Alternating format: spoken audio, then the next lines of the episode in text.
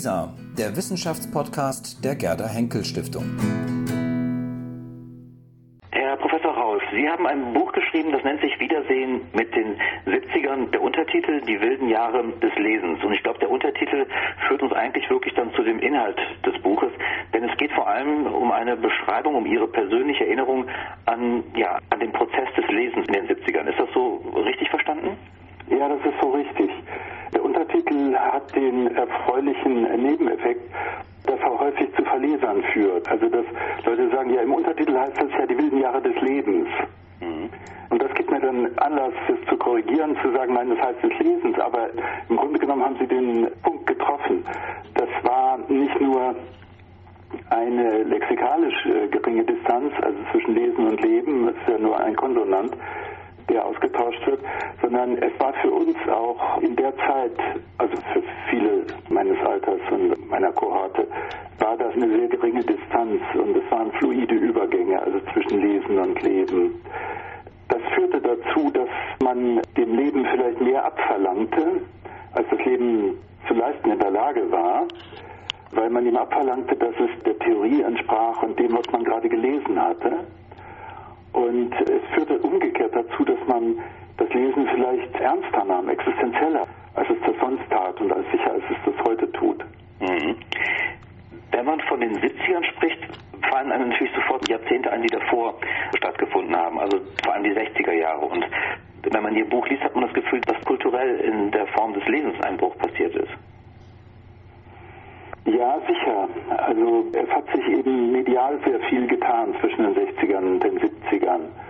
Ich glaube, der entscheidende, der entscheidende Medienbruch war nicht das Aufkommen des Fotokopierers. Also ich erinnere mich, dass wir die ersten Seminarpapiere also noch hektografierten, das heißt mit so merkwürdigen Matrizenmaschinen vervielfältigten, die immer sehr schön nach Spiritus rochen, was zumal nach durchwachten oder durchzechten Nächten also sehr anregend war dann kam plötzlich der Fotokopierer und das war natürlich irgendwo eine Medienrevolution, weil der machte wirklich die Texte sehr schnell überall verfügbar. Aber ich glaube, das eigentliche Trägermedium, also dieser, wenn man so will, Kulturrevolution der späten 60er, ist das Taschenbuch gewesen und ist das Aufkommen dieser fabelhaften, gut bestückten und kurz getakteten, schnell laufenden Taschenbuchreihen gewesen. Taschenbuch so besonders? Nicht nur als Medium, sondern möglicherweise auch als Format. Teilweise hat das praktische Gründe. Also es hat einfach diese enorme Mitgehqualität. Es heißt ja nicht nur Taschenbuch, sondern es hat auch durch das geringere Format einfach diese Qualität eines formidablen Begleiters. Es, geht einfach überall mit hin, es geht mit ins Bett, es geht mit an den Strand und dann landet es vielleicht auch im Meer. Das ist mir auch ein paar Mal passiert. Das ist das eine. Das andere ist, es ist billiger. Und dann hat es aber auch, sagen wir mal, medienästhetische Gründe. Taschenbücher dürfen sich vernutzen. Die dürfen irgendwann draufgehen. Und die sind nicht so kostbar wie gebundene Bände. Sie sind auch nicht so schwer. Und sie sind meistens auch in den 70ern schöner gewesen als die nach unserer Auffassung irgendwie langweiligen, gebundenen und schweren klassischen Bibliotheksbänden. Vom Format her sahen die so bourgeois aus. Und die 60er, 70er waren ja doch sehr anti-bourgeois und auch das Taschenbuch, das wirkte einfach jugendlicher. Das kam also auch den ästhetischen Bedürfnissen der Zeit viel mehr entgegen. Mhm. Sie sagen, auf der einen Seite konnte man es überall mitnehmen, also man konnte sozusagen immer, überall, jederzeit lesen. Auf der anderen Seite sagen Sie, es war vor billiger. War das Taschenbuch ein Ausdruck von mehr Intellektualität oder war es vielleicht auch ein Ausdruck von einer Mode, Intellektualität zu zeigen?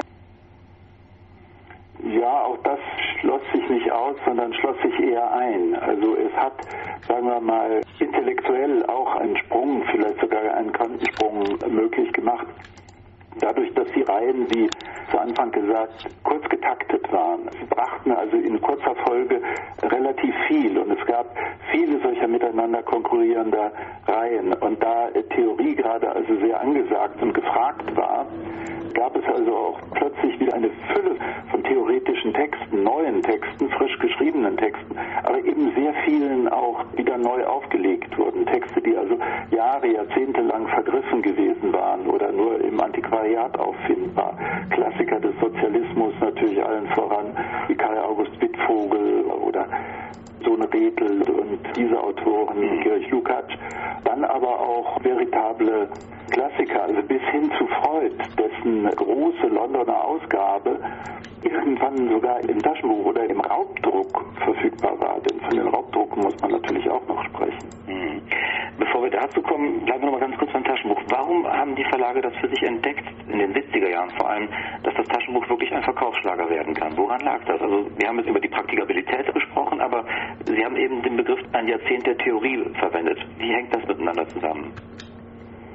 Das war so ein bisschen wie am Ende des 18. Jahrhunderts, als kluge Verleger wie Cotta plötzlich neue Buchmärkte, neue Lesemärkte entdeckten. Also zum Beispiel das breitere lesende Publikum und die lesenden Frauen. Das war ganz entscheidend. Mhm. Und da wurde praktisch das Taschenbuch zum ersten Mal erfunden. Cotta hat also wunderbare kleine Bücher gemacht, die passend für das Damenhandtäschchen waren. Und Ende der oder in den 60er Jahren passiert was ganz Ähnliches. Die Verlage entdecken nochmal neue Leserkreise, neues Lesepublikum. Weitgehend studentisches Publikum. Bis hinein in die Schulen. Also es wurde ja plötzlich sehr viel gelesen und sehr viel theoretischer Stoff wurde gelesen, wurde verlangt. Hinzu kam der zeitgenössische Roman aus Frankreich, der Nouveau Roman, aus Deutschland die vielen Autoren, viel gelesenen Autoren, die schon etablierten wie Grass und Böll, aber dann auch die Jungen wie Handke und so. Es gab eine solche Fülle von Stoffen in der Belletristik, aber auch im theoretischen Bereich. Und ich hatte das Gefühl, die Statistik mag mich widerlegen, aber ich hatte das Gefühl, dass plötzlich also auch sehr viel mehr Leute in die Buchläden gingen und, und lasen, als das vorher der Fall gewesen war. Und dem kam natürlich also dieses Angebot an attraktiven und preiswerten Taschenbüchern entgegen. Mhm. Sie haben gerade die Raubdrucke erwähnt. In Ihrem Buch wird deutlich, dass Sie, um die jüngsten, vor allem französischen Theoretiker, Soziologen, Philosophen studieren zu können, um sie lesen zu können, nach Frankreich gereist sind, nach Paris, um dort sozusagen die Originale zu lesen. Warum war vor allem es damals schwer, A, diese Bücher in Deutsch zu bekommen und B, warum war die Attraktivität dieser Bücher, die in Frankreich erschienen sind, so hoch für Sie? Naja, das eine ist eine relativ einfache Frage. Die betrifft also die Summe des Übersetzten, die damals noch relativ gering war, niedrig war. Es gab von den großen Autoren des Strukturalismus und des späteren Poststrukturalismus noch nicht sehr viel in deutscher Übersetzung. Es gab ein oder zwei Bände von Derrida, es gab ein bisschen Levi Strauss, es gab zwei Bände von Foucault, es gab ein bisschen was von Roland Barthes. Der war ja also relativ früh schon über die literarischen Zeitschriften nach Deutschland eingewandert aber insgesamt war das wenig. Und wenn man plötzlich großen Appetit auf diese Autoren entwickelte, dann musste man entweder selber anfangen zu übersetzen, was ich tat und was einige meiner Freunde auch taten. Und der nächste Schritt war, dass man natürlich dann nach Frankreich strebte und nach Paris ging, um diese bewunderten Autoren da mal in Natura zu erleben, um einfach noch direkt an den Stoff ranzukommen, denn das war eben der heiße Stoff. Und damit ist man bei dem zweiten und etwas schwierigeren Teil Ihrer Frage. Weshalb war das so heißer Stoff? Also weshalb waren plötzlich die französischen Theoretiker so gefragt? Das hängt wieder damit zusammen, dass die deutschen Universitäten damals also sehr stark unter dem Einfluss des Neomarxismus wir mal der verschiedenen Spielarten des Neomarxismus. Es gab ja ganz liberale die Leute lasen Nick Kluge und waren Spontis und es gab natürlich sehr viele Orthodoxe. Es gab diese ganzen K-Gruppen verschiedenster Observanz. Die einen waren nach Moskau orientiert und die anderen nach Peking. Und es gab zwei, drei Vereine, die sehr stark unter dem Einfluss also von DKP und DDR-Marxismus standen. Über allem schwebte sozusagen als der Vater beider Spielarten des linkseuropäischen, westeuropäischen liberalen Neomarxismus und des osteuropäischen orthodoxen doktrinären Neomarxismus schwebte Georg Lukács, auf den sich beide, merkwürdigerweise beide Schulen beriefen. Wer sich also aus diesem diesen Spielarten des Marxismus oder Neomarxismus, egal ob westeuropäischer oder osteuropäischer Observanz, lösen wollte, der braucht brauchte natürlich auch sowas wie theoretische Munition. Und die man damals am reichsten und am differenziertesten, am interessantesten und farbigsten aus Frankreich. Mhm. Ist es denn so aufzudröseln, dass man sagen kann, Deutschland war vor allem sehr stark geprägt von der Frankfurter Schule, Adorno, Marcuse, Horkheimer, die dann sozusagen stark abgelöst wurde durch den Einfluss, der aus Frankreich kam in den 70ern? Also von Ablösung war damals eigentlich noch nichts zu spüren. Eine Ablösung ist meines Wissens erst in den 80ern eingetreten. Mhm. Es kam zu einer, sagen wir mal, zu einer Auseinandersetzung, zu einer Konfrontation durch die Schulen und Spielarten des Strukturalismus. Und einzelne Autoren der Frankfurter Schule oder dessen, was noch davon da war, also so wie Alfred Schmidt, empfanden das als eine polemische Situation oder agonale Situation. Und Alfred Schmidt zum Beispiel ließ keine Seminarstunde aus, ohne nicht also seinen Brandpfeil oder seine Brandfackel nach Frankreich geschleudert zu haben, woher also dieses strukturale, ahistorische und ja geschichtsvergessene Denken kam. Dass die Franzosen oder weshalb die Franzosen so damals führend waren in der Auseinandersetzung mit dem Neomarxismus und von daher einem, wenn man sich davon zu lösen versuchte, die besten Argumente lieferten, das hat, finde ich, Philipp Felsch nochmal sehr gut in seinem Buch, was vor ein paar Monaten erschienen ist, über die Jahre der Theorie erklärt. Weil die Franzosen, schreibt Felsch, und da trifft er, finde ich, den Punkt, nicht nur in der Auseinandersetzung mit dem Kolonialismus, sondern vor allen Dingen in der Auseinandersetzung mit dem Marxismus, mit dem Sozialismus, mit dem Kommunismus früher angefangen hatten als die Deutschen und auch sehr viel intensiver diese Auseinandersetzung geführt haben, denn die Franzosen hatten sich auch nach dem Krieg sehr viel tiefer und gründlicher in den Marxismus verliebt, als das in Deutschland jemals der Fall gewesen ist. Also die Verbindung der damals führenden französischen Theoretiker, allen voran Sartre, mit dem Marxismus ist derart eng gewesen, dass dann eben auch die Auseinandersetzung in Frankreich sehr viel früher und sehr viel intensiver geführt wurde. Und von daher lag sozusagen ein ganzes Instrumentarium an Argumenten schon bereit und wir brauchten es praktisch nur aufzulesen und zu übersetzen. War das denn eine Auseinandersetzung zwischen links oder marxistisch, neomarxistisch und bourgeois oder war das eine Auseinandersetzung innerhalb des linken Spektrums, die damals stattgefunden hat? Also für mich war es eher eine Auseinandersetzung innerhalb des linken Spektrums. Mhm. Und ich glaube auch, dass das, wenn es subjektiv richtig war, dass es auch objektiv nicht ganz falsch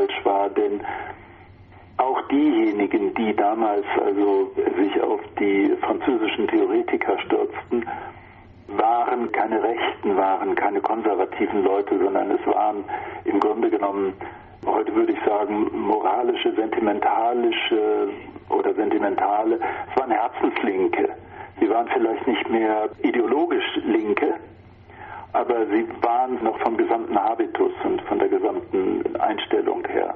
Hm.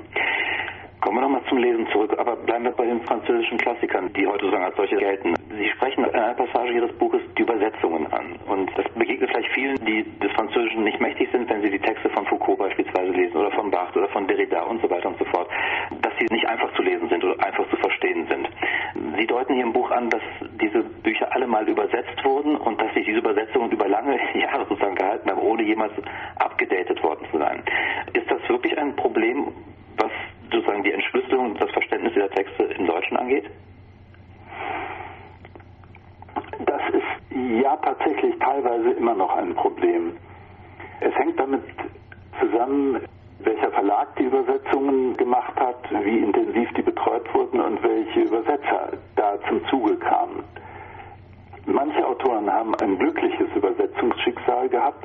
Sartre zum Beispiel hatte ein gutes, denn er ist fast ausschließlich von dem fabelhaft übersetzenden Traugott König ins Deutsche gebracht worden. Beckett, soweit er Französisch schrieb, von, von Elmar Topoven oder so. Manche hatten einfach großartige Übersetzer. Deleuze hatte das Glück, dass sehr viel, und Bourdieu, beide hatten das Glück, dass sehr vieles, was sie geschrieben haben, von Bernd Schwips übersetzt worden ist. Und so gab es einzelne hervorragende Übersetzer, mit denen die Autoren Glück hatten. Andere Autoren wie Roland Barthes hatten ein schweres Übersetzungsschicksal, weil sich da nicht eine oder zwei, sondern fast ein Dutzend Übersetzer im Laufe der Jahre dran versucht hat und nicht alle waren erster Qualität oder waren sicher. Foucault hat auch relativ viele Übersetzer gesehen im Laufe der Jahre. Einer von ihnen hieß zeitweise Raulf. Und die Übersetzungen, die von Foucault in den 60er Jahren gemacht worden sind, sind so im Grunde genommen so reparatur- oder revisionsbedürftig, dass sie dringend also mal überarbeitet werden müssten. Das ist bis heute nicht geschehen. Jeder weiß, dass also die Ordnung der Dinge und Wahnsinn und Gesellschaft, dass sie also von Übersetzungsfehlern strauzen und trotzdem hat der Verlag sie bis heute nicht überarbeitet. Was ziemlich unverständlich ist. Man sieht, wie also die großen Romane, Gesellschafts- und Liebesromane des 19. Jahrhunderts derzeit einer nach dem anderen überarbeitet werden, neu übersetzt werden, versteht man nicht, wieso solche Klassiker, theoretischen Klassiker der 60er nicht heute mal revidiert werden. Mhm. Geht es da konkret um stilistische Fehler oder geht es auch wirklich um inhaltliche Fehler, wo praktisch falsche Aussagen transportiert werden? Nein, nein, das sind also richtig hanebüchene, inhaltliche, sachliche Fehler. Ah, ja. Wenn wir über die 70er sprechen, sprechen wir natürlich nicht nur über das, was gelesen wurde, sondern auch was an Gegeninitiative kam, was schreiben wollte.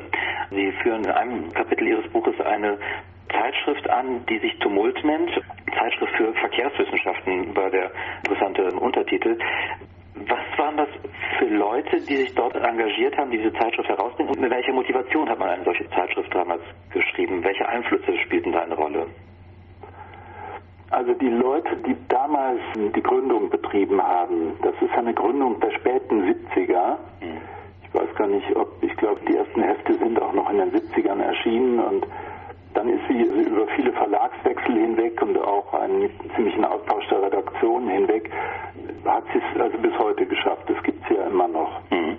Damals in den Anfängen waren das Leute, die also aus allen möglichen Himmelsrichtungen kamen eine merkwürdig zusammengewürfelte Truppe von versprengten Linken und Spontis und so weiter. Also manche hatten bei künstlerischen Gruppen wie Gruppe Spur oder Cobra in München in den 60ern mitgemacht, waren mit Kunzelmann befreundet gewesen. Andere waren Theoriehengste irgendwie in Frankfurt und sonst wo gewesen. Und es gab also Leute, die schon tief im Strukturalismus in dessen Rezeption angekommen waren und so weiter. Es ist ganz interessant, woher sie kamen.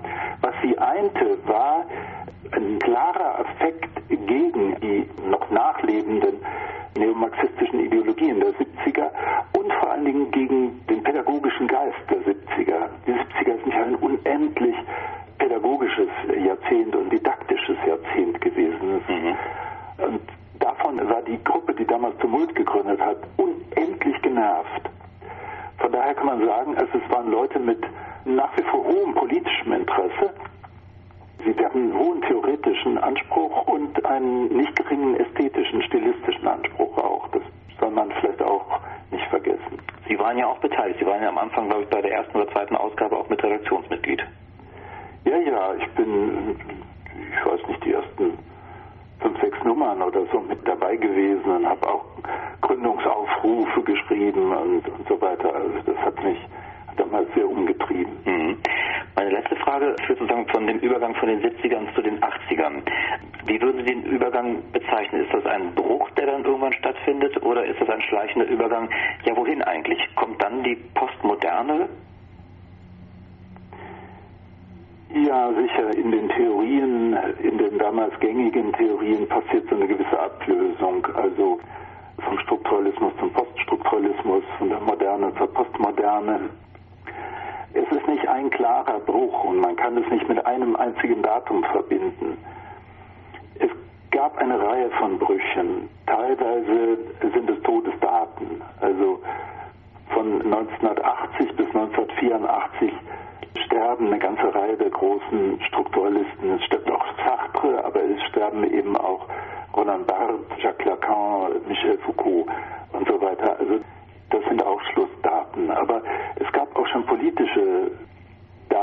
die anzeigen, dass das Jahrzehnt zu Ende war und dass dieses Jahrzehnt, das auch sehr utopisch geprägt war und von einem hohen Maß an Zukunftsgläubigkeit und Zukunftsbereitschaft.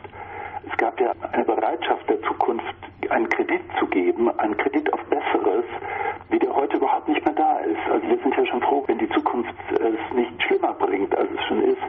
Damals hat man gedacht, die Zukunft wird es besser bringen und wird Besseres bringen. Und diese Zukunftsgläubigkeit und diese Bereitschaft, also der Zukunft die Kraft zum Besseren zuzutrauen, die endete sicher schon in den späten 70ern. Und dafür kann man politische Daten nennen, also wie zum Beispiel die gescheiterte Geiselbefreiung in Teheran und das sich etablierende politisch-religiöse Regime, die Besetzung Afghanistans durch die Russen. Also da spürte man plötzlich, hier geht eine Zeit zu Ende und die Gegenwart der Gewalt holt uns ein, die politischen Krisen nehmen wieder zu und so weiter. Also da war so eine Klimaveränderung plötzlich spürbar. Hm. Wenn ich jetzt ganz kurz mal Ihr Buch so durchblätter, sehe ich, dass ich da doch relativ viele Anmerkungen gemacht habe. Wie lesen Sie, unterstreichen Sie in Ihren Büchern? Ja, das tue ich immer noch, das gebe ich zu. Machen Sie einen Unterschied zwischen Taschenbuch und gebundenem Buch in dem Fall? Ja, das gebundene Buch wird zarter angestrichen und zarter angepasst als das Taschenbuch. Aber ich bin nicht mehr der Leser der 70er Jahre, der also zuerst mit Bleistift, dann mit Kuli, dann mit Filzstift liest. Ich hatte neulich mal, also wir sammeln ja auch Autorenbibliotheken in Marbach, ich hatte mal die Bibliothek eines bedeutenden Lesers in den Händen und da sah ich das. Also das war also der typische Leser der 70er. Der fängt an mit Bleistift, dann kam der Kuli, dann kam der Filzer. Und dann hat er 20 Jahre später das Buch nochmal lesen wollen von damals. Und was tut er? Also statt das wegzuschmeißen und sich ein neues Exemplar zu kaufen, hat er dann äh, zur Tipex-Flasche gegriffen und hat die alten Anstreichungen versucht zu löschen.